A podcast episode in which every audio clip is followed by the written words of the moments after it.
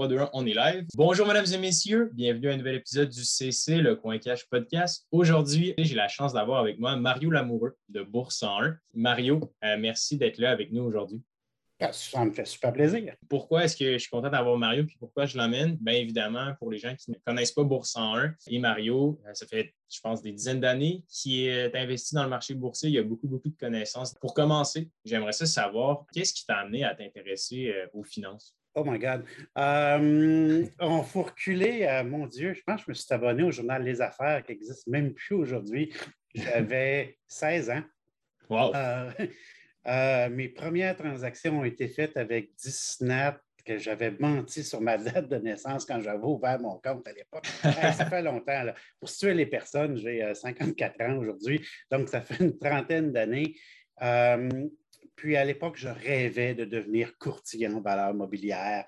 Euh, puis ça, c'est l'époque où il n'y a pas de logiciel, il n'y a pas d'Internet. C'est-à-dire qu'on reçoit le journal une fois par semaine, on fait nos graphiques à la main, qu'on va dessiner sur du papier quadrillé. Puis là, le titre, il monte trop haut, donc il faut coller une feuille au-dessus, puis etc. Ah euh, oui. à l'époque, oui, on recule, on recule beaucoup.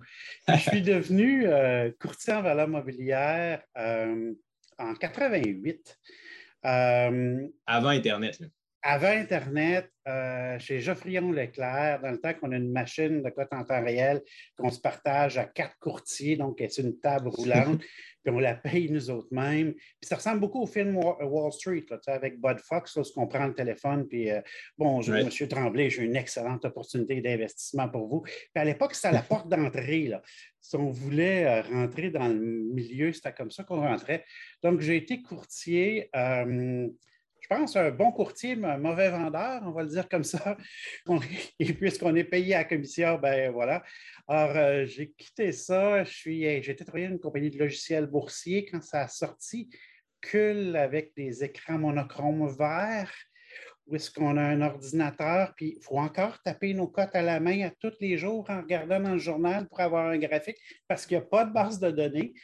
Euh, donc, on recule beaucoup. Là puis le logiciel vaut 800 pièces pour acheter une machine à 3000 pièces, on peut suivre un maximum de 20 compagnies, après ça, l'ordinateur est plein. Euh, non, non, c'est euh, c'est la belle époque.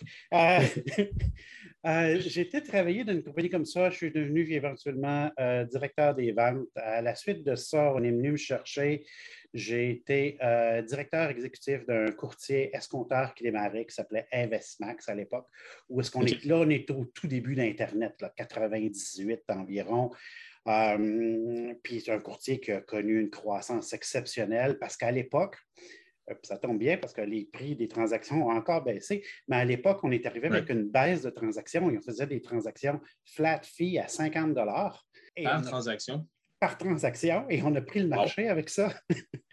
Euh, et ça, c'est 98 euh, qu'on a vendu à un courtier américain en 2001 avec la caisse de dépôt. Super le fun. Ensuite, j'ai été travailler pour une compagnie de logiciels boursiers. Puis tout le long, dans tout ça, moi, j'ai toujours fait des formations hein, depuis l'âge de 25 ans à peu près. Puis euh, ce qui m'a amené à créer Bourse 101 quand j'ai quitté tout ça, puis j'ai dit je prends une semi-retraite en tant que telle. Puis c'est là que mm-hmm. j'ai parti euh, Bourse 101. En fait, je n'ai pas vraiment pris la décision partir Bourse 1. C'est plus que je m'en allais, puis les clients me recontactaient, puis tu pourrais-tu parler de ça, et puis etc. Comme ça que Bourse 1 s'est créé. Tu avais déjà des questions, puis tant qu'à toujours répéter, ben, tu t'es dit, bon, pourquoi pas faire quelque chose en ligne, puis le distribuer. Oui, en fait, j'avais commencé à faire quelques vidéos, puis euh, ça a l'air fou à dire, mais j'ai eu une intervention euh, de la part de ma femme et de mes amis qui m'ont dit, ben, qu'est-ce que tu fais là? là? Tu es habitué de gérer des équipes de 15, 20, 50, 30 personnes, puis là, euh, tu mets des vidéos sur YouTube. Alors, euh, c'est là que j'ai créé Bourse 1. Je l'ai structuré en conséquence que j'ai quelqu'un en vidéo qui travaille en télétravail, j'ai de la personne qui révérifie les textes, j'ai quelqu'un qui s'occupe des médias sociaux. Puis tout le monde est en télétravail. Ça, j'ai fait ça en 2015. Puis c'est là que Bourse 1 a été créé. J'ai dit, je veux créer une compagnie, mais je veux être capable de transiger. Je veux du temps pour moi. Puis je ne veux pas le trouble de gérer plein de monde et puis etc. Donc, c'est comme ça que ça a démarré, Boursan. Wow. C'est fou quand même. Euh, tu es de loin la personne sur le podcast. On a eu beaucoup, d'invités qui ont le plus d'expérience dans le marché boursier. est-ce qu'avant l'arrivée, on prend vraiment ça pour acquis, là, tous les graphiques, puis tout est accessible en, deux clics maintenant. Est-ce que dans les années 80-90, avant, est-ce que vous vous basez plus sur des analyses comme fondamentales, générales de la bourse, puis avec l'arrivée de la technologie, comme le, day trading, etc., c'est comme concrétisé, ou même dans les années 80-90, c'était quand même des, analyses techniques et des, analyses de graphiques poussées? Bien, avant l'arrivée de l'ordinateur puis des ordinateurs performants, je vais mettre ça 95 environ, là, euh, la quantité de graphiques qu'on peut regarder est très limitée. On est abonné à des livres de graphiques américains qu'on reçoit une semaine en retard, c'est des graphiques hebdomadaires. Et même les, on est, même les nouvelles, on est dépendant de ce que dans le journal, il y a pas, euh, tu ne peux pas faire des recherches sur Internet. Tu ne peux pas dire, je sors une compagnie au hasard et j'essaie de trouver, elle fait quoi. Donc, la recherche d'informations est beaucoup plus difficile et c'est beaucoup plus une spécialisation. On devient très bon sur quelques compagnies, 4-5 entreprises, qu'on essaie de développer des systèmes sur ce genre d'entreprise-là. Donc, notre capacité à faire de la recherche, notre capacité à trouver des mouvements. Euh, présentement, il y a le pétrole qui manque, il y a le gaz naturel, beaucoup de pression en Europe. Mais si je cherche à l'époque les titres de gaz naturel, euh, je ne sais pas. Puis si je ne me suis pas à donner, si dans le journal, ils n'ont pas parlé du gaz naturel, ben, je ne peux pas le trouver. Puis si je cherche le prix du gaz naturel, je ne peux pas le trouver. Donc, la méthode est beaucoup plus euh, concentrée sur quelques titres. Aujourd'hui, c'est tellement mieux. Le prix des transactions est beaucoup plus bas. Ça, c'est incroyable. C'est un gros avantage. Euh, moi, j'ai payé des transactions, même je suis un courtier en ligne, euh, ben, pas en ligne, au téléphone à l'époque, mais j'ai payé 300 pour une trade. Euh, fait que rentabiliser un portefeuille, surtout quand on a un petit portefeuille, c'est beaucoup plus difficile. et là, ça rend mais là, on est beaucoup plus sélectif dans nos choix. C'est un défaut, puis c'est une qualité, hein, parce qu'aujourd'hui, souvent, les jeunes qui débutent aujourd'hui, puis ils ont le syndrome du jeu vidéo, là, euh, clic, clic, clic, mm-hmm. clic, clic, clic, ça ne coûte pas cher. Euh, mais ce n'est pas parce que ça coûte pas cher que je n'importe quoi, n'importe quand. Là. Euh, donc, il y avait quand même un, un, côté éducatif à cette époque-là. Quand on prenait une décision, c'était une décision qui était réfléchie, puis on voulait vraiment avoir ce titre-là parce que le frais de transaction était élevé. Mm-hmm. Non, c'est intéressant parce que tu sais, peu, pas, maintenant, on vit dans un monde de, gratification instantanée, puis c'est aussi facile de vendre que d'acheter. On le sait, à, long terme, parfois, tu as des trades qui, vont valoir vraiment plus la peine, mais avec l'angoisse, le stress, ça peut être plus risqué aussi. Je me demandais, c'est intéressant de voir, bon, tu travailles beaucoup dans les logiciels, la technologie. Tu as toujours été un, early adopter, comme YouTube, à tes débuts, c'était assez euh, nouveau. Les formations en ligne, tu étais dans les premiers euh, au Québec, puis même au Canada peut-être, à, offrir des formations sur la bourse. Quand vient le temps d'adopter des nouvelles technologies, c'était quoi un petit peu ta, philosophie? Parce que je pense que ça peut, ton expérience personnelle peut peut-être en inspirer d'autres à adopter des nouvelles technologies ou, voir des trends euh, early on. Parce que clairement, je pense que tu as bénéficié de l'arrivée d'Internet avec Bourse 101, etc. aussi. Oui je pense que il y a toujours un élément de chance dans tout ce qu'on fait. Hein. Mm-hmm. Euh, je veux dire, euh, quand on a démarré la maison de courtage en 98, on ne savait pas que la bulle techno s'en venait. On a frappé la bulle techno et là, on a ouvert une série de comptes euh, de façon incroyable. et, c'est la même chose lorsque j'ai créé Boursan. L'idée, c'est de tenter de répondre aux besoins, essayer de voir le besoin à l'avance. Ça, c'est le cours standard de marketing. Là. Mm-hmm. Puis, de ne pas hésiter à. Souvent, les personnes disent qu'il faut que ça soit parfait avant que ça soit lancé. Euh, je ne suis pas d'accord avec ça. L'idée, c'est qu'on développe quelque chose, on le propose, puis on, puis regarde la réception, puis on sort de, notre expérience. Hein. Quand j'ai créé pour 101, par exemple, une des grandes difficultés que j'ai eues, c'est que euh, parce que là, je n'étais plus associé. Il faut penser qu'en créant Bourse 101, là, avant ça, je donnais des formations pour un courtier. Fait que là, tu parles évidemment de la maison de courtage puis des fonctions que tu as. Si tu, tu, travailles pour une compagnie de logiciels, en guillemets, en, tout en étant éthique, mais les, meilleures fonctions sont des fonctions de ton logiciel. OK? Il y a toujours un conflit d'intérêts qui est là, tout en restant éthique, mais il reste là. Quand j'ai créé Bourse 1, je plus. En fait, je ne suis pas attaché avec aucun logiciel, aucun courtier, rien. Là. Donc, je peux aller partout. Mais là, tu avais les clients qui me disaient Moi, je voudrais entendre parler de ça, parler de ça, parler de la crypto, parler d'etc. Mais tu n'es pas nécessairement bon en tant qu'enseignant dans tout et tu ne te sers pas de tout. Et euh, moi, je pense que mon avantage, c'est que j'ai beaucoup d'expérience, puis le, choix que j'ai fait, euh, pas au tout début, mais assez rapidement, c'était de dire je ne parle que ce que je fais dans mes transactions, je n'enseigne que ce que je fais. Puis ça, je pense ça donne un côté unique à Bourse 1. Souvent, des clients vont me parler d'autres choses puis dire non, je ne l'enseigne pas. Euh, tout simplement. Ce qui fait que ça fait des cours beaucoup plus focus. Euh, souvent, je n'hésite pas à dire que je n'hésite pas à mettre des, euh, des œillères, si on veut, à mes clients. Moi, je suis à l'aise avec ça. Puis à l'âge que je suis rendu, ben, je fais ce que je crois et puis c'est ça. Parlons un petit peu de, ta carrière en tant que trader. pour les gens qui nous écoutent, là, je reçois beaucoup de questions. C'est un univers qui est quand même dense, de passer de 0 à 1. Ça peut être quand même complexe. Bon, clairement, tu as baigné là-dedans depuis ton tout jeune âge à 16 ans. Euh, est-ce que, clairement, bon, tu avais ton emploi qui était travailler pour euh, les courtiers, etc. Mais j'imagine que pendant ce temps-là, tu as développé ton portefeuille, tes stratégies. Comment tu as fait pour euh, évoluer et te familiariser avec cet univers-là? Ben, la plus grosse difficulté quand tu es jeune, c'est que tu n'as pas de portefeuille. On commence tout au même endroit. Tu as 1000 pièces, tu ouvres un compte puis tu essaies de faire de l'argent avec ça. je dirais que la première priorité, c'est de faire grossir ton portefeuille. Donc, euh, ma mère m'avait donné un conseil quand j'étais jeune. C'est d'ailleurs d'un article de blog sur le site web. Là. Elle m'avait dit euh, euh, Tu prends 10% de ce que tu gagnes, puis tu l'épargnes. Puis, on a sûrement tout entendu ça. Là. Puis, euh, quand on est jeune, ben, on a le char sport qu'on a de besoin, on a le voyage en Europe, il faut faire plein de choses, on achète notre première maison, puis après ça, ben, il faut l'équiper, puis après ça, on a un enfant, puis après ça, ben, on a le service de garde, puis après ça, ben, il rentre euh, au cégep, ça coûte de l'argent, il va à l'université, puis tu n'auras jamais d'argent dans ta vie. Il faut oublier ça, là, on n'aura jamais. Le seul argent qu'on va avoir, c'est l'argent qu'on décide d'économiser. Puis, euh, donc, je l'ai fait tout jeune. J'ai économisé 10% de ce que je gagnais. Je l'ai mis de côté. Euh, mon épouse a fait la même chose. Euh, et ça va quand même assez rapidement. Moi, la vitesse que le portefeuille a grossi pour atteindre des chiffres importants était quand même assez rapide. On rajoute du rendement avec ça. puis, ça aide beaucoup.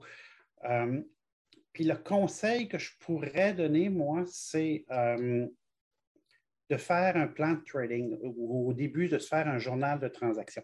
Parce que dans la dernière année, il y a beaucoup de monde qui ont fait de l'argent. En fait, si tu n'as pas fait d'argent dans les 18 derniers mois, il y a quelque chose que tu n'as pas compris. Euh, en fait, il faut être très bon pour ne pas avoir fait d'argent. Euh, euh, l'idée, c'est, euh, ou très mauvais, euh, l'idée, c'est que souvent la personne va me dire, par contre, dans la dernière année, il y avait la COVID, puis j'ai acheté du bombardier produits récréatifs. OK? C'est qui est une très bonne transaction. Tu fais 5, 6, 10 fois ton argent. Génial. mais la personne qui me dit ça, c'est oui, c'est une transaction, mais à la prochaine COVID, là, parce que au prochain événement, c'était quoi ta décision? Pourquoi tu as acheté du bombardier produit récréatif? Es-tu capable de reproduire cette transaction-là, la dupliquer? Euh, c'est souvent ça qui est la difficulté. Là. Souvent, les personnes vont me nommer une trade qui ont fait de l'argent, puis c'est une trade un petit peu hasard, ce n'est pas un système. Euh, moi, ce mm-hmm. qui m'a aidé beaucoup, c'est que j'ai comme. Je pense que c'est une décision que j'ai prise, j'étais tout jeune. Là. En fait, j'étais encore courtier quand je me suis commencé à me tenir un journal de transactions détaillé sur chacun des trades que je faisais. Puis à l'époque, j'avais des clients, donc je faisais des trades pour des clients en plus, donc ça faisait des cahiers assez substantiels. Puis tout ça, c'est de dire, puis là, tu écris un roman, mais ça ne veut rien dire. Je me souviens à l'époque, une des premières transactions, c'est j'ai acheté Stilco. Pourquoi? Parce que la grève était censée terminer. Puis là, tu écris tout le texte. Euh, mais des compagnies d'acier qui vont éviter une grève, il n'y en a pas beaucoup. Là. Euh, fait que tu n'es pas capable de reproduire cette trade-là comme tu n'es pas capable d'acheter une compagnie de ski, euh, avec une COVID. Il n'y en aura pas un autre dans cinq ans. Euh, donc, comment est-ce qu'on peut standardiser cette transaction-là? Donc, j'ai une situation, par, exemple, euh, Bombardier Produits récréatifs, j'ai une situation de crise, j'ai un marché qui a corrigé d'un pourcentage important, d'après environ 30% J'ai donc identifié le creux du marché. Dans le creux du marché, je veux mieux choisir des titres qui avaient corrigé beaucoup de plus de. Euh, pourcentage, mettons 50% et je suis venu les acheter. Comment j'ai trouvé le creux de ces titres-là? Par exemple, une stratégie de moyenne mobile, puis je suis venu les acheter et je suis resté dans la position tant et aussi longtemps que mon signal de vente n'était pas atteint, puis le signal de vente pourrait être, par exemple, encore une fois, une théorie de moyenne mobile. Donc, on vient résumer ce système-là qui n'est pas rattaché à la COVID, qui n'est pas rattaché à Bombardier Produits récréatifs, c'est une feuille. Là. Mes conditions d'achat, mes conditions de vente. Puis moi, j'ai développé quelques systèmes comme ça qui me disent, ben, à, la prochaine, à, la prochaine COVID, le monde dit, il n'y en aura pas d'autres. Oui, je comprends qu'il n'y aura pas d'autres COVID, mais si on recule quelques années avant, on a eu la crise du papier commercial. Puis là, on avait descendu. Avant ça, on avait eu la guerre en Irak. le marché avait fait la même chose. Avant ça, on avait eu les tours. Le marché avait fait la même chose. Avant ça, on avait eu long-term capital. je commence à reculer beaucoup, là. mais euh, à tous les cinq ans, on a une crise majeure.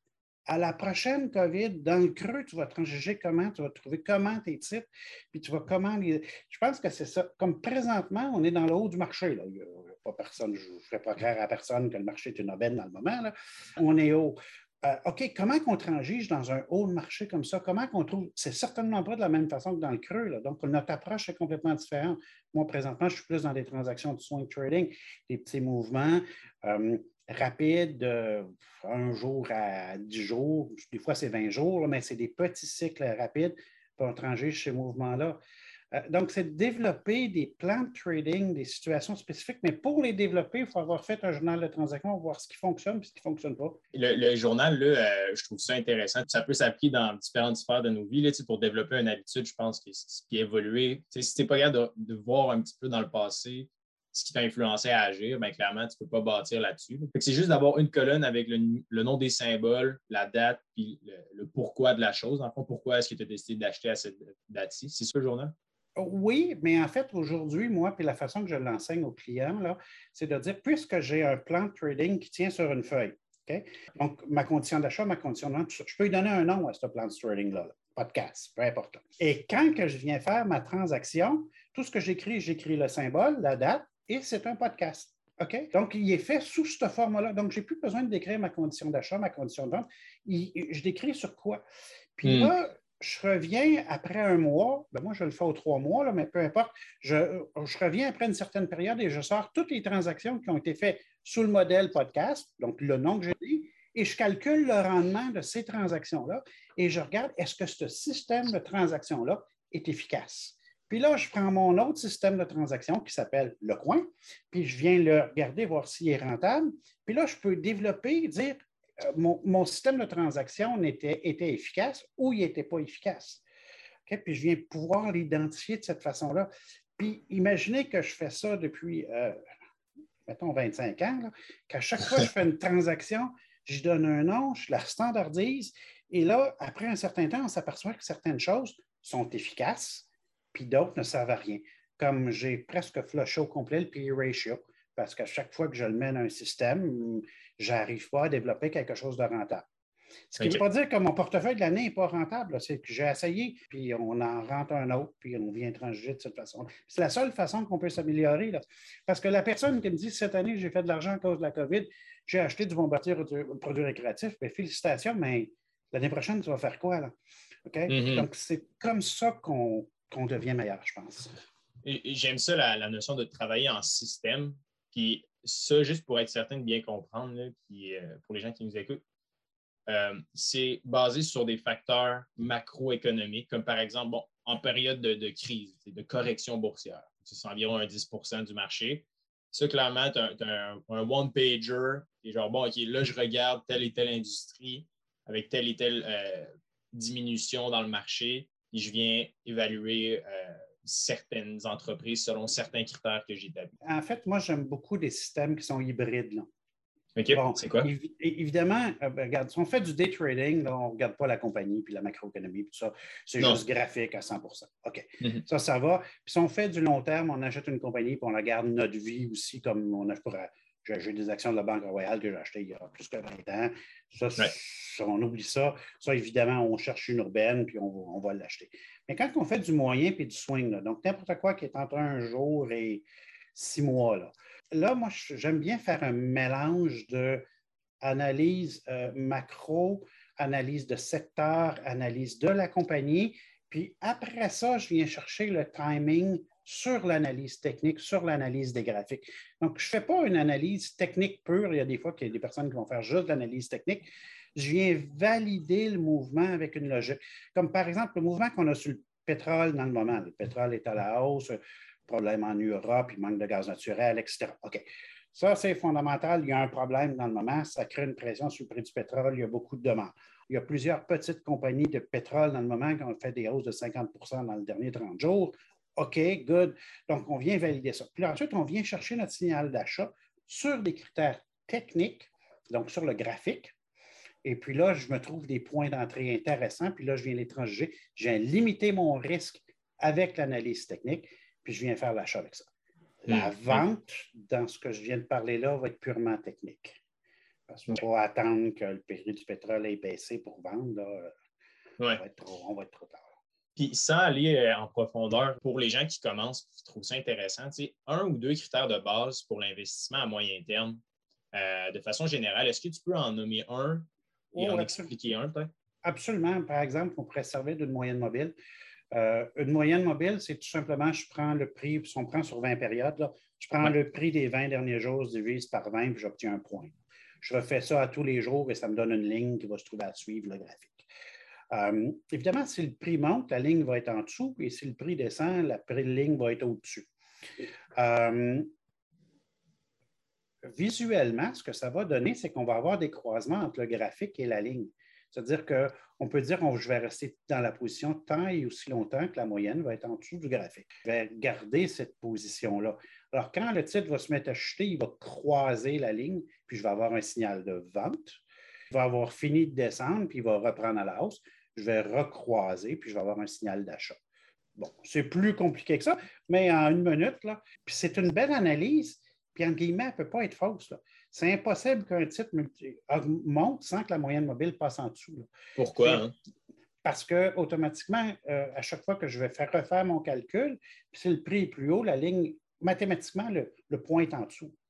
OK. OK? Euh, puis ça, c'est des analyses qui datent de, mon Dieu, 1980 euh, environ. Ça a été connu avant, mais avant que l'ordinateur arrive, c'était très dur à afficher, puis etc.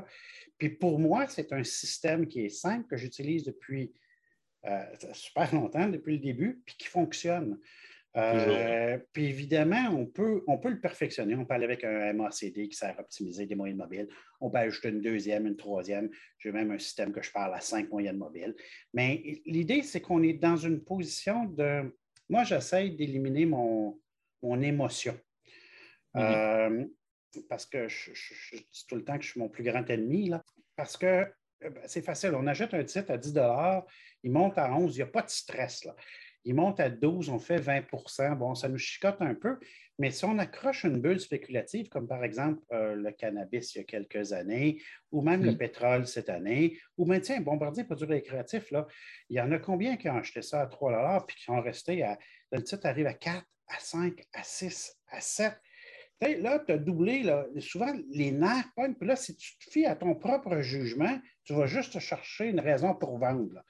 Tu, vas, dire, oh mon Dieu, ça, ça ne marche pas. Puis, donc, l'idée, c'est que ça prend un système. Souvent, la vente va être sans émotion. Donc, je vais appliquer un système de moyenne mobile pour la vente, puis ça va super bien fonctionner, ou un système de MACD, ou peu importe. Ou la théorie de Dow pourrait fonctionner aussi. Là.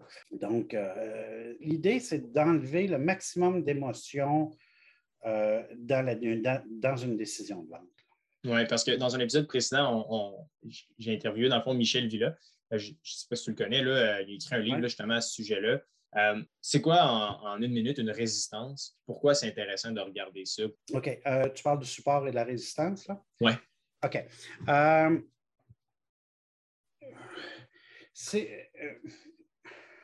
OK. Si on imagine une compagnie euh, puis on se trouve à regarder le titre. Nous, on, le regarde, ça, nous intéresse.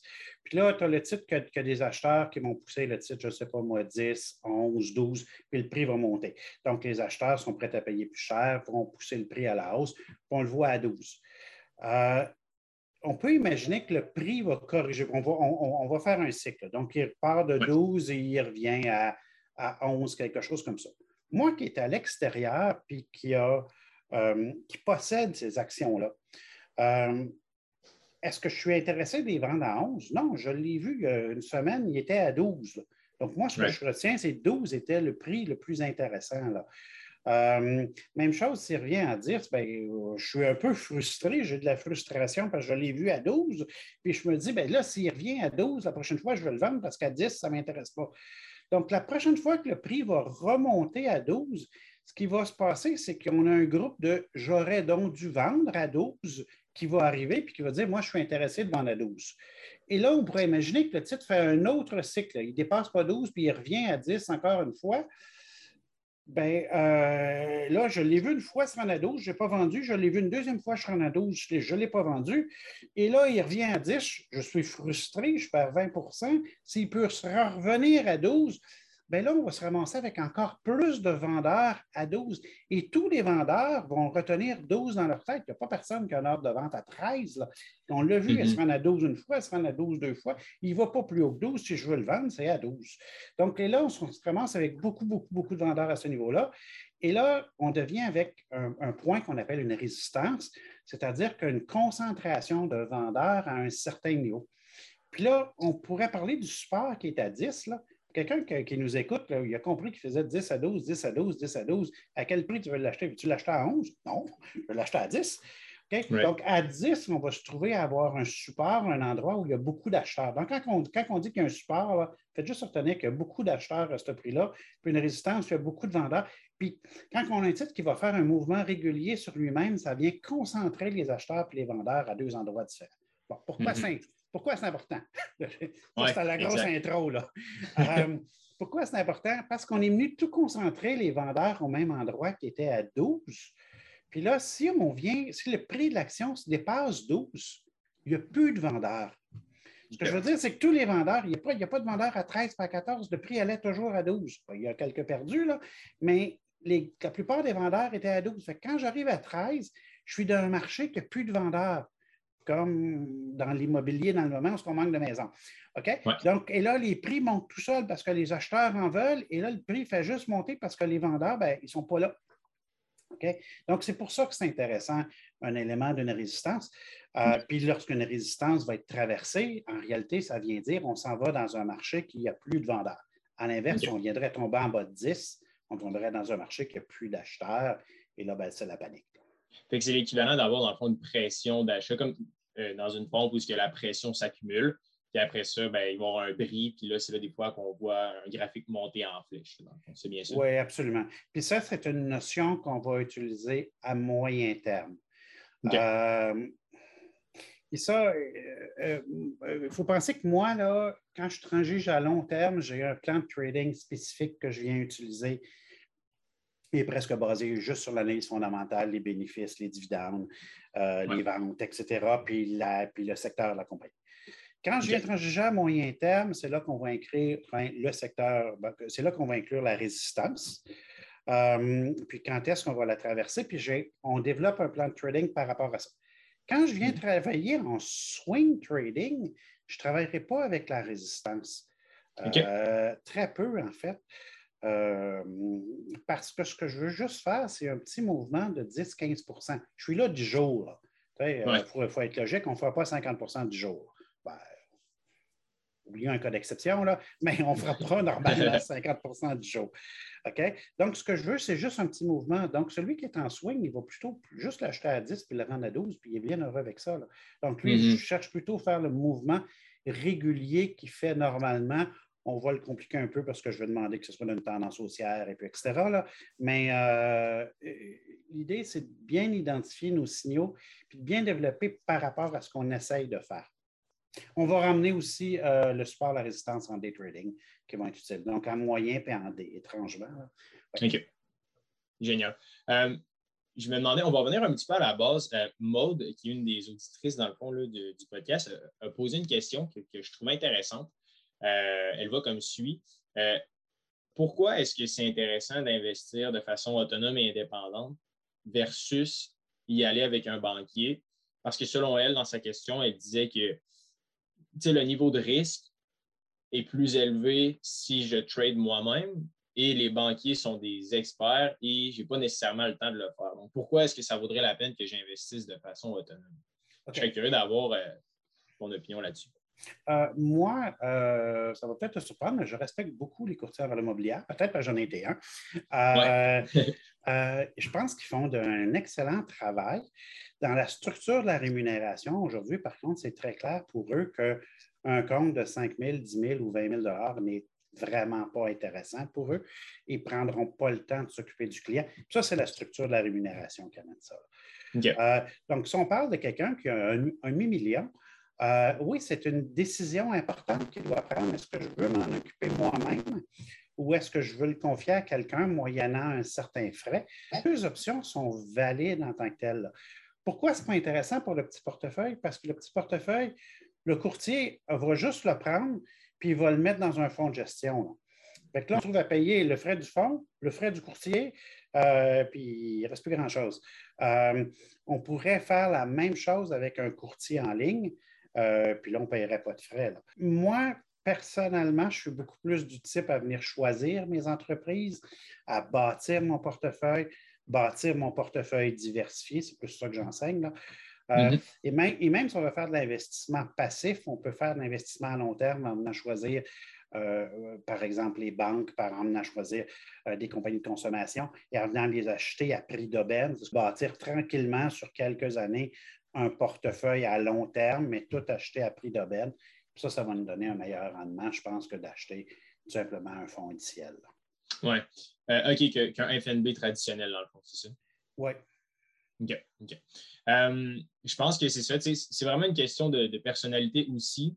Euh, souvent, j'ai parlé avec beaucoup de gens qui nous écoutent, puis veut, veut pas, je me faisais poser la question, puis ça peut être intéressant de faire affaire avec un conseiller financier euh, quand c'est une barrière émotionnelle. Parce que souvent, il y en a qui ont un problème de contrôle d'émotion. Tu sais, veut, veut pas, le, panic selling, c'est quelque chose qui existe. Euh, et je me demandais, toi, est-ce que c'est grâce à ton journal, dans le fond, que tu as réussi à contrôler tes émotions au fil du temps? Ou comment tu fais pour te créer, dans le fond, une espèce de barrière? Là, veux, veux pas, on est tous des humains puis on a tous des émotions. Maintenant, je pense que tu as appris, mais quand tu étais jeune, ça se passait comment? Était bien gentil de penser que je contrôle mes émotions. je pense que ça reste un défi qui est présent, qui est tout le temps, particulièrement quand un titre va monter beaucoup et que les rendements sont très élevés. Euh, ça, reste un facteur qui est important. Je pense que le plan de trading aide beaucoup à corriger cette chose-là, sous le sens que j'ai acheté cette transaction-là et je sais ce que j'essaie de faire, comme si j'achète de la Banque Royale. Pourquoi je l'achète? Est-ce que c'est une transaction de 10 minutes en day trading? Est-ce que c'est une transaction de swing? Est-ce que c'est une transaction moyen terme? Est-ce que c'est une transaction à long terme? Ça vient complètement changer mon approche par rapport à cette transaction-là.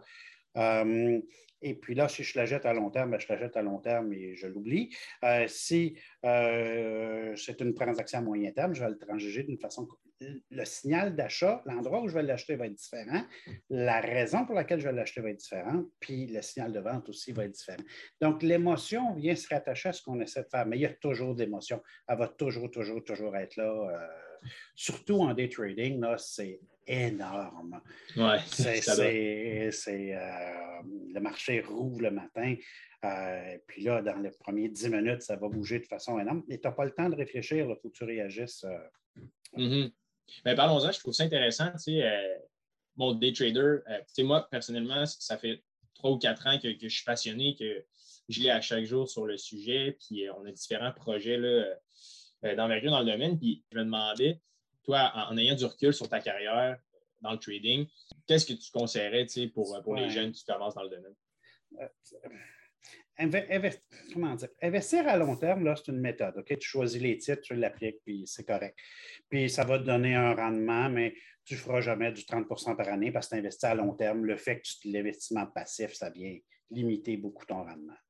Euh, moyen, puis en swing aussi, ça se gère, on s'intéresse beaucoup, on est des passionnés, puis ça fonctionne. Quand tu arrives en day trading, souvent, moi, j'ai tendance à plus à le comparer au, piano. Ou, euh, OK, euh, c'est plus un art. Puis le piano, il y en a qui sont bons. C'est comme le dessin aussi, là. Il y en a qui sont bons, puis il y en a qui ne sont pas bons. je peux le dire de mille façons. Là. Oui, je donne des cours depuis assez longtemps pour savoir qu'il y en a, regarde, c'est facile. m'a donné une structure, je vais t'expliquer comment, si on parlera de dessin, je vais t'expliquer comment faire une figure, tes proportions, ton 3D, puis etc. Je vais tout te montrer ça, on va mettre la structure. Puis il y en a qui vont finir le cours, puis ils vont être bons.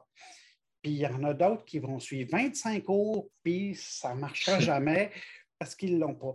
Je pense que trading, on s'approche de ça. Souvent même, il y a des personnes qui me disent euh, c'est quoi le rendement des trading? Puis je te réponds, c'est pas comme ça. Là. Il y en a qui vont faire beaucoup d'argent, ça va être indécent, les autres n'en feront pas. OK? Il n'y a pas un day trader qui fait 30% par année. Ce n'est pas vrai que tu vas, tu vas te contenter de 30% si ça fonctionne. Tu vas en faire beaucoup plus ou ça ne fonctionnera pas du tout. Puis c'est le cours sert à juste à mettre une structure, mais c'est la personne à la base qui l'a ou qui l'a. Ça, c'est mon expérience après avoir vu plein de monde. Là. Il y en a que c'est naturel, euh, on le voit, ils l'ont, puis il y en a qui ne l'ont pas. Puis si on ne l'a pas, ben, on arrête ça, puis on revient au swing ou au moyen terme. C'est pas. Euh, mm-hmm. C'est quoi un peu les, les, les, euh, caractères, les, les, personnalités types qui peuvent avoir du succès en tant que trader autonome? Est-ce qu'il y a comme un pattern? Est-ce que c'est caractéristique ou c'est vraiment aléatoire propre à chacun? Je te dirais que c'est aléatoire, mais c'est souvent des personnes qui, en guillemets, sont habituées de suivre les règles. Ça a l'air fou à dire un peu. Là. Euh, euh, souvent, euh, je vais voir des personnes qui ont vendu leur entreprise puis sont habituées d'être des leaders puis d'imposer leur opinion. Eux autres, ça ira pas très bien. parce que tu ne peux pas t'imposer au marché, tu peux pas, ton charisme n'a pas d'importance, etc. Là. Euh, souvent, ça ne donne pas des beaux résultats. Euh, c'est plus la personne qui, va être très passive qui peut jouer, qui, qui va. Euh, plus le type pêcheur que joueur de jeux vidéo, là. plus le type passif, j'attends un mouvement. Tu sais, moi, je fais du day trading, mais je ne fais pas 50 trades par jour. Je ne crois pas à ça. Là. vraiment pas. Là. là, puis là, je parle sur une position en argent, donc mettons euh, un 100 000, je vais peut-être le bouger une fois, deux fois, trois fois dans la journée. Donc, je vais attendre mon signal, je vais attendre mon mouvement, un petit peu comme quelqu'un qui va à la pêche. On attend notre mouvement, on s'installe, on attend le gros poisson. Quand ça mord, là, on frappe fort puis on met massivement là-dessus. Plutôt que répartir en day trading puis faire 50 trades, on a essayé plein de choses. Puis, euh, donc, on attend, par exemple, moi, à 9h30, j'essaie de faire quelque chose et tout de suite, à 9h50, je prends tout ce que j'ai fait, je le mets de côté, je rentre un autre système de transaction. Ensuite, j'essaie de faire un autre type de transaction qui est euh, la pêche à la baleine plus tard pour le restant de la journée. Puis mes transactions de l'après-midi sont sur un autre modèle complètement différent parce que la, bourse réagit de façon différente. Puis dans chacun des modèles, ben, j'attends certaines choses. C'est tellement vrai que souvent, je vais juste me passer mon day trading, je me mets deux, trois alarmes, puis j'attends qu'ils sonnent. Pendant ce temps-là, je fais autre chose, puis je réponds au courriel, et puis Ça, c'est l'après-midi. Moi, ça ressemble à ça. Euh, j'aimerais ça parler du, fonds d'urgence, ou de toujours se garder euh, un actif pour être prêt à investir, que ce soit pour euh, le long terme, le moyen terme. Je me demandais, c'est quoi un petit peu ta philosophie par rapport au fonds d'urgence? Je lisais, c'est drôle, la biographie de, de César et de Napoléon, puis dans le fond, c'est un peu comme à la guerre, right? Eux, ils gardaient toujours le tiers de leur armée sur le flanc droit. Puis dès qu'il y avait comme une grosse bataille de front, puis qui était comme au point culminant, sur le bord de perdre, c'est là qu'ils allaient prendre leur réserve, le, tiers de leur armée, puis qui faisaient souvent attaquer le flanc droit. Puis j'ai l'impression que pour, pour les jeunes comme moi, qui sont peut-être avares puis prêts à, s'investir presque totalement, euh, est-ce que toi, tu t'es toujours gardé, dans le fond, une réserve, puis t'attends qu'il y ait des, tendances euh, opportunistes dans, le marché, dans le fond? Ben, j'ai joué avec des concepts comme ça, mais aujourd'hui, je, je, suis un peu comme ça. Euh, ce que j'ai aujourd'hui, ce que j'appelle la méthode du calendrier, là, euh, où ce que je viens identifier le marché selon trois couleurs, selon quatre couleurs, le rouge, le vert, le jaune et le bleu. et sur mon calendrier, à chaque jour, je viens mettre un petit rond de couleur puis je me force à prendre une décision. Hein. Donc, je viens dire aujourd'hui, on est en vert. Puis quand je suis en vert, moi, je suis pleinement investi parce que je pense que le marché est à, la hausse. Euh, quand je viens mettre le marché en jaune, c'est là que je vais rentrer plus de liquidité dans ma position. Puis évidemment, quand le marché est en correction, puis que je cale le marché à la baisse, hein, c'est j'identifie, moi, je pense que le marché est à la baisse. Là, je ne vois pas pourquoi tu serais 100% investi. Là. Donc, et là, à tous les jours, je me force à prendre une décision, de dire où est le marché. Parce que c'est beau dire qu'on va acheter dans des creux, mais OK, mais euh, comment tu vas savoir que c'est un creux? Là? Euh, donc, puis là, il faut que, écoute, tu l'as décidé, tu l'écris. Ça prend 30 secondes. OK? On, bien, après tout, on a tout fait l'analyse hier. On regarde aujourd'hui, on est rendu où? je suis là, je viens l'identifier. Bon, je complexifie un peu le système en mettant des phases à l'intérieur de ça, mais c'est le principe. Là. Puis là, donc, pour le pourcentage investi, il va dépendre où est-ce que tu penses qu'est le marché. Puis évidemment, tu ne changeras pas d'idée à tous les jours. Euh, ça peut rester vert très longtemps. Présentement, moi, je suis en jaune. OK. C'est quoi les erreurs à éviter quand il vient le temps de commencer à transiger euh, en tant qu'investisseur autonome? Ça peut être des, trucs que tu as cueillis au fil du temps, super général, super pointu. Euh, je te laisse la liberté, mais je serais curieux de savoir, c'est quoi les, grosses lignes, les grosses erreurs à éviter? Euh, je pense que c'est de conclure que, on va revenir avec notre exemple de bombardier produit récréatif, c'est conclure qu'une des transactions qu'on a fait, c'est un système. Puis souvent, ce n'est pas le cas, c'est une transaction au hasard, puis c'est peut-être juste de la chance. C'est d'essayer hmm. de ramener toutes nos transactions le plus possible vers un système. L'autre erreur, une des grosses erreurs que j'ai faites, j'ai perdu beaucoup de temps, moi, c'est que j'avais une formation en informatique que j'ai voulu automatiser euh, les systèmes de transaction. Puis tu ne peux pas automatiser Donald Trump. OK? Ça, arrive une fois, wow. Puis là, il y a des transactions spécifiques à faire. Puis là, l'informatique ne peut pas gérer ça. Il fallait rentrer massivement dans la défense, c'est évident. Euh, même chose quand Trudeau est arrivé avec euh, son cannabis, ça ne s'automatise pas. Donc, j'ai perdu beaucoup de temps à vouloir tout automatiser, gérer des chiffres Excel, des logiciels américains qui permettent d'automatiser des systèmes de transactions. Euh, puis ça, ça a été une erreur. Ah, euh, euh, oui, il faut garder plus le système simple, plus simple possible, puis réagir par rapport à ces choses-là. Hmm. Parce que, entre guillemets, on prend les autos électriques aujourd'hui. Tout le côté électrique, énergie verte, et puis, etc. Là. Entre guillemets, on n'a pas de secteur électrique. à l'heure où on se parle, il n'y a pas de secteur. Les titres sont dans la technologie, sont dans le transport, sont dans les services publics, sont un petit peu partout. Là. Euh, donc, c'est très difficile de dire un secteur va bouger. Non, c'est vraiment des titres spécifiques. Puis, pas qu'on a suivi ce qui se passait dans l'économie, on est venu les prendre, les tasser, puis on les met de côté. Puis ça, c'est notre connaissance qui nous amène avec, à, faire des transactions par rapport à ça.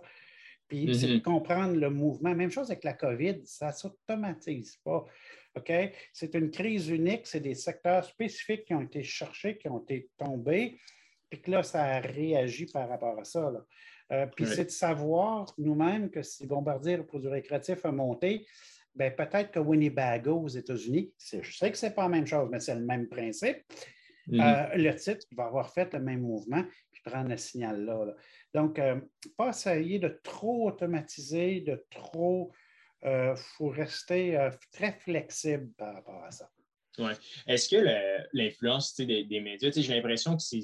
Bon, exemple, un, tweet va, créer une réaction sur les marchés. on est vraiment à l'ère un petit peu de, l'influence sociale. il y a beaucoup de, de mouvements et d'opinions publiques qui, qui affectent énormément les marchés. Euh, bon, on a, le retail est plus grand que jamais, dans le sens que les petits investisseurs, euh, il y en a énormément maintenant. Est-ce que ça a vraiment changé la façon que tu trades? Je pense que je vais reprendre ton chose, puis je vais, le je vais reprendre ta question, mais je vais la modifier un petit peu la réponse. Euh, je trouve qu'une personne qui suit juste les médias du Québec va avoir une vision très, très biaisée de l'information. Parce qu'on a quoi? On a euh, la presse, on a Québécois, on a Radio-Canada, en gros, là, qui mm-hmm. donnent les nouvelles et qui ont tendance à aller dans la même direction. Euh, par exemple, moi, j'aime lire euh, le Wall Street Journal pour une opinion américaine, la politique, puis etc. Et j'aime lire les échos aussi, qui est européen. Et ça, ça nous donne une vision qui est complètement... par exemple, la crise du gaz qu'on a dans le moment en Europe, c'est très, très senti. Mais dans notre bulle Hydro-Québec, on va le dire comme ça, que notre facture de chauffage est toujours identique, ça ne bouge pas, c'est très stable, on ne le voit pas du tout. Mais eux, là-bas, ils ont une augmentation de 44% depuis 18 mois sur les factures de chauffage. OK? ils sont dedans. Donc, ça nous permet d'aller voir ça. Même chose du côté américain, du Wall Street Journal vont nous amener une position différente de la politique américaine qui nous influence de façon énorme ici. Euh, ça, nous permet de voir les choses d'une autre direction. Donc, euh, essayer de sortir de notre classique euh, la presse Radio-Canada, les affaires, puis euh, Québécois, ça, aide d'avoir une vision un petit peu différente par rapport à ça. Aux médias sociaux, j'y suis un petit peu, mais souvent, c'est plus des pressions. C'est la foule, hein? C'est comme suivre la foule en tant que telle. Souvent, s'il y a beaucoup de pression sur un secteur, on peut le voir. Souvent, ça va être beaucoup plus axé, par contre, sur un titre.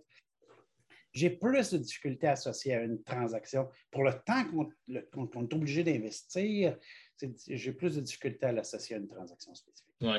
Euh, parlons, euh, ben, si tu as une opinion là-dessus, euh, Jérôme, qui est un des, autres auditeurs du podcast, m'a demandé par rapport à, à la crise, le shortage des semi-conducteurs.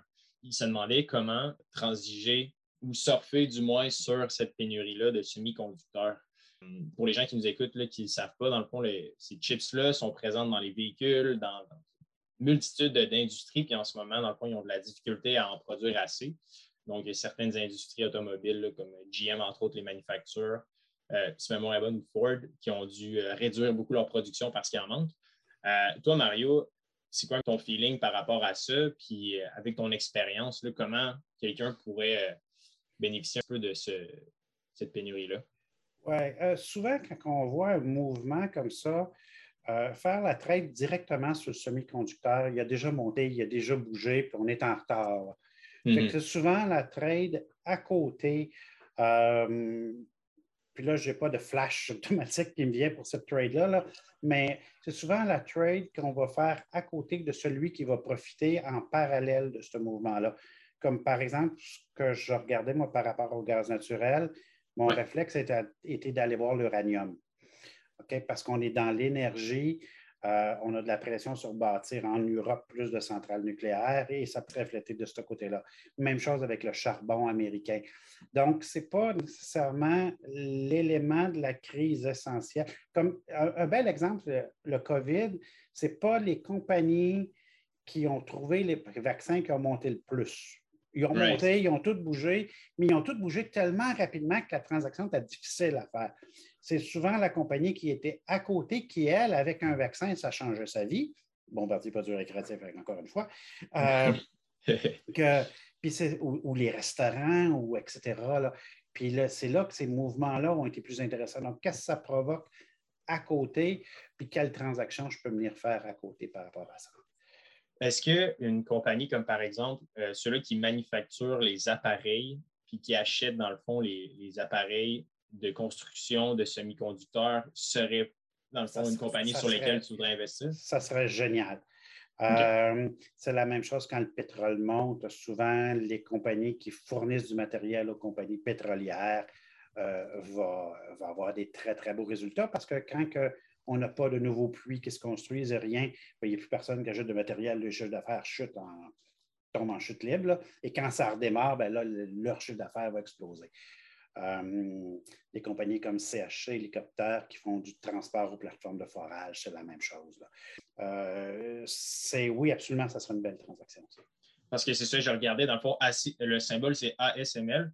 Euh, holding, dans le fond, qui c'est comme ils ont comme le monopole, puis ils fournissent c'est tout les, les constructeurs de semi-conducteurs, ben, ils utilisent tous les mêmes appareils dans les usines, c'est ASML. Fait que là, je me demandais, ah, OK, parce que clairement, moi, je n'étais pas dans les trades des compagnies de, semi-conducteurs directement, mais je, me demandais, ah, ben ça pourrait être intéressant de voir est-ce qu'il y a, dans le fond, une espèce de, monopole des machines à l'intérieur de ces industries-là. Puis, il turns out que oui, ASML, euh, c'est exactement ce qu'ils font. je, suis content d'avoir ta, ta, perspective là-dessus. Puis, j'aime, je trouve ça vraiment intéressant de voir les répercussions que, bon, parfait, tu as une grosse pénurie dans l'essence, mais là, OK, l'uranium peut-être au Canada, on a plein de mines. C'est vrai que des fois, de penser, c'est ça qu'on dit, dans le fond, j'imagine, euh, penser deux à trois coups d'avance, c'est à ce moment-là que ça vaut la peine. Oui, puis souvent, c'est qu'aussitôt qu'une nouvelle sort, il est comme trop tard, ça réagit trop rapidement. Mais l'autre à côté n'aura pas nécessairement réagi. Donc, on se positionne à un endroit, par exemple, sur un point de support, on a parlé tantôt, on vient acheter le titre, et on dit ben, notre risque maximum, c'est s'il vient briser son support. souvent, moi, je vais rentrer dans des positions extrêmement spéculatives comme ça, puis je vais venir risquer un 3-4% euh, de la position, mais j'ai un upside qui est à 20, 30, 50 puis là, je pense que j'ai raison seulement fois sur deux. C'est très rentable parce que quand, je me, quand j'ai tort, je fais 5% puis quand j'ai raison, j'en fais 25 Donc, mm-hmm. Donc c'est de développer, c'est de trouver des endroits comme ça qui ont un upside potentiel, de l'acheter à un prix près d'un support, près d'un point de sortie défini, puis d'essayer de profiter de la hausse.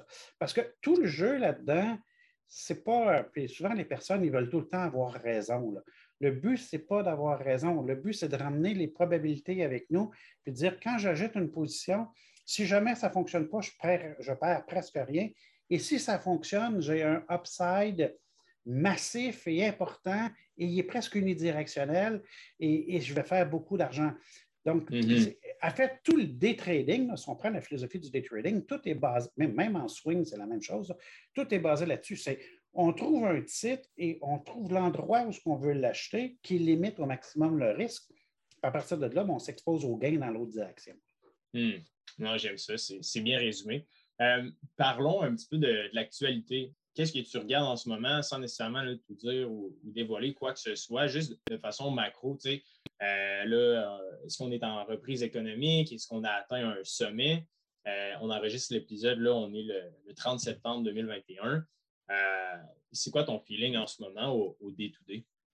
Ben, je pense qu'on est dans un schéma d'inflation. Euh, les prix montent, les salaires, on a de la pression à la hausse. Euh, contrairement à ce que les personnes pourraient penser, l'inflation, c'est bon pour le marché boursier. Mm-hmm. tant, que les, tant, que les, taux d'intérêt restent bas, l'inflation, c'est bon parce que les prix montent. Si les prix montent, les ventes des compagnies augmentent les profits sont un pourcentage des ventes et le prix des actions va monter. Donc, ça, il n'y a pas de problème avec ça. Tant que les taux d'intérêt restent bas, euh, c'est un très beau marché et c'est profitable. Par contre, la bourse est haute dans le moment, on ne se le cachera pas, et il y a certains secteurs qui sont hauts et qui ne seront pas capables d'augmenter leur prix. Euh, Hydro-Ontario pourrait être un bon exemple, qui est l'Hydro-Québec, mais d'Ontario qui est coté à la bourse. Euh, ça va mhm. être très difficile pour eux d'augmenter leur prix. Euh, et ça fait des titres un petit peu moins intéressants. Il y a des secteurs, il y a, des entreprises qui ont de la difficulté à augmenter leur prix. Si on compare ça à Hershey, qui fabrique des barres de chocolat, euh, ben, eux, ils vont augmenter leur prix autant qu'ils veulent. Donc, donc, ils vont pouvoir suivre. Donc, c'est le type d'entreprise, je pense que c'est important dans le moment d'avoir un pensant derrière dans notre tête qui peut augmenter ses tarifs c'est qu'on ne peut pas dire qu'on est dans une situation d'aubaine comme il y a 18 mois. On est haut présentement. Il faut ajuster notre trading par rapport à ça. On ne peut plus acheter n'importe quoi. Il faut l'acheter un petit peu plus intelligemment. Euh, et on a présentement une vague importante sur la pression, beaucoup sur le prix du pétrole, sur le gaz naturel et puis tout ça. Il faut tenir compte de ça. Il y a des transactions spécifiques à faire en moyen et en swing par rapport à ça. Mhm. Puis, tu as mentionné euh, l'uranium. Euh, je me suis informé quand même un petit peu sur le sujet. Je trouve ça fascinant quand même, d'un point de vue de production énergétique. C'est la production énergétique la plus verte, qu'on le veuille ou non, euh, les, centrales nucléaires. Est-ce que à ce moment-ci, dans le développement technologique, est-ce que toi, tu vois plus, tu trouves ça plus intéressant d'investir directement dans les mines ou les centrales nucléaires? Ah, les mines, définitivement. Euh, puis ce qu'il faut penser de l'uranium, c'est qu'en Europe, dans le moment, il y a un, euh, cap sur la quantité d'électricité produite par, par les centrales nucléaires. On voulait passer à quelque chose d'autre. Euh, mais, avec, mais là, si on dit on ne fait plus de charbon, on ne fait plus de fioul, on s'en va au gaz naturel, mais on ne veut pas bâtir des pipelines, euh, ben, en fait, on en bâti, mais pas assez rapidement. On se trouve à avoir un problème de production en tant que tel. Puis il y a beaucoup de pression en Europe dans le moment, en France, entre autres, pour repartir, euh, pour bâtir des nouvelles centrales nucléaires. Mm-hmm. Parce que ça prend de l'électricité, là, il faut fournir. Donc, euh, oui, on ne sait pas si ça va partir, mais on peut voir une certaine pression. Parce que c'est ça, j'ai lu le livre de, Bill Gates là, qui parlait justement de, la crise environnementale, comment la sauver. Puis dans son essai, il, il, comme, étudier toutes les différentes technologies possibles, fait que le solaire, euh, l'hydroélectricité, etc. Puis il venait à la conclusion que le seul moyen de sauver un petit peu l'environnement, entre guillemets, c'est de faire des centrales nucléaires. Autant contre-intuitif que ça puisse paraître. Euh, mm. je trouvais ça fascinant. Puis après ça, je suis allé me renseigner dans, l'univers de l'uranium, puis je suis tombé sur, les mines versus centrales. Fait que je suis content d'avoir ton, point de vue là-dessus. Puis encore une fois, c'est beaucoup une bulle Québec, ça. Hein. parce que nous, on, a de l'hydroélectricité, puis on pense qu'il y en a partout, là. mais c'est un phénomène ici. C'est ici qu'on a de l'eau en quantité incroyable juste la manique des réservoirs d'eau qu'on a créés, on ne peut même pas penser faire ça en France, c'est impossible. Oui, non, en effet. Euh, hypothétiquement parlant, en terminant, j'aimerais ça euh, faire un, petit jeu avec toi. Imagine que euh, c'est du jour au lendemain, mettons, tu recommences à zéro, tu n'as plus rien dans ton compte en banque, tu as 23 ans, puis tu, te rappelles d'absolument tout, tu as tout ton bagage, mais tu n'as plus d'argent, tu as zéro, tu te réveilles demain et tu as 23 ans qu'est-ce que tu ferais dans le fond? Wow! Euh, euh, écoute, moi, je trouve que j'ai été chanceux. Hein. J'ai fait des moves, j'ai travaillé dans le milieu. Écoute, j'ai été payé à 23 ans, j'étais déjà payé pour analyser le marché boursier. Euh, je trouve que, puis je regarde le cheminement, les emplois que j'ai eus, je ferais exactement la même chose. Euh, c'est ma passion. Je retravaillerais dans le milieu. Euh, je, je, ferais tout peut-être plus agressivement, puis tout ça, mais je pense que je essayer de travailler dans le milieu qu'on aime. Là. Moi, j'ai toujours dit, j'ai toujours eu des jobs de rêve toute ma vie. Euh, démarrer le courtier en ligne, c'était incroyable. Travailler avec la caisse de dépôt pour la création, puis travailler avec la caisse pour la vente aussi, ça a été des événements marquants. Ça, c'est pour mon cheminement de carrière. Pour mes investissements, euh, je pense que j'investirais, je partirais vraiment avec une stratégie moyen terme parce que le portefeuille est plus petit, stratégie long terme pour trancher avec ça. Un petit peu de swing, j'attendrais pour le day trading, euh, puis je cotiserais maximum en arrière à mes CILI, puis euh, je bâtirais mon portefeuille le plus haut possible. puis j'essaierais pas de faire des gros coups. Euh, c'est souvent l'erreur. On veut tout le temps euh, tenter de faire le coup fantastique. Là, et puis là, le système des rails, euh, je garderai le maximum de discipline à l'intérieur de ça. Merci beaucoup, Mario, pour ton temps. je pense que c'était vraiment intéressant. si les gens veulent en apprendre un petit peu plus sur toi et ce que tu fais, où est-ce qu'ils peuvent te rejoindre? Ben, on va sur bourse101.com. Génial, guys. Donc, d'ici là, on se dit à mercredi prochain. N'hésitez pas à nous contacter si vous avez des questions.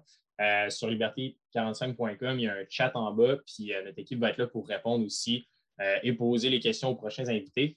Donc, merci pour votre écoute et à mercredi prochain.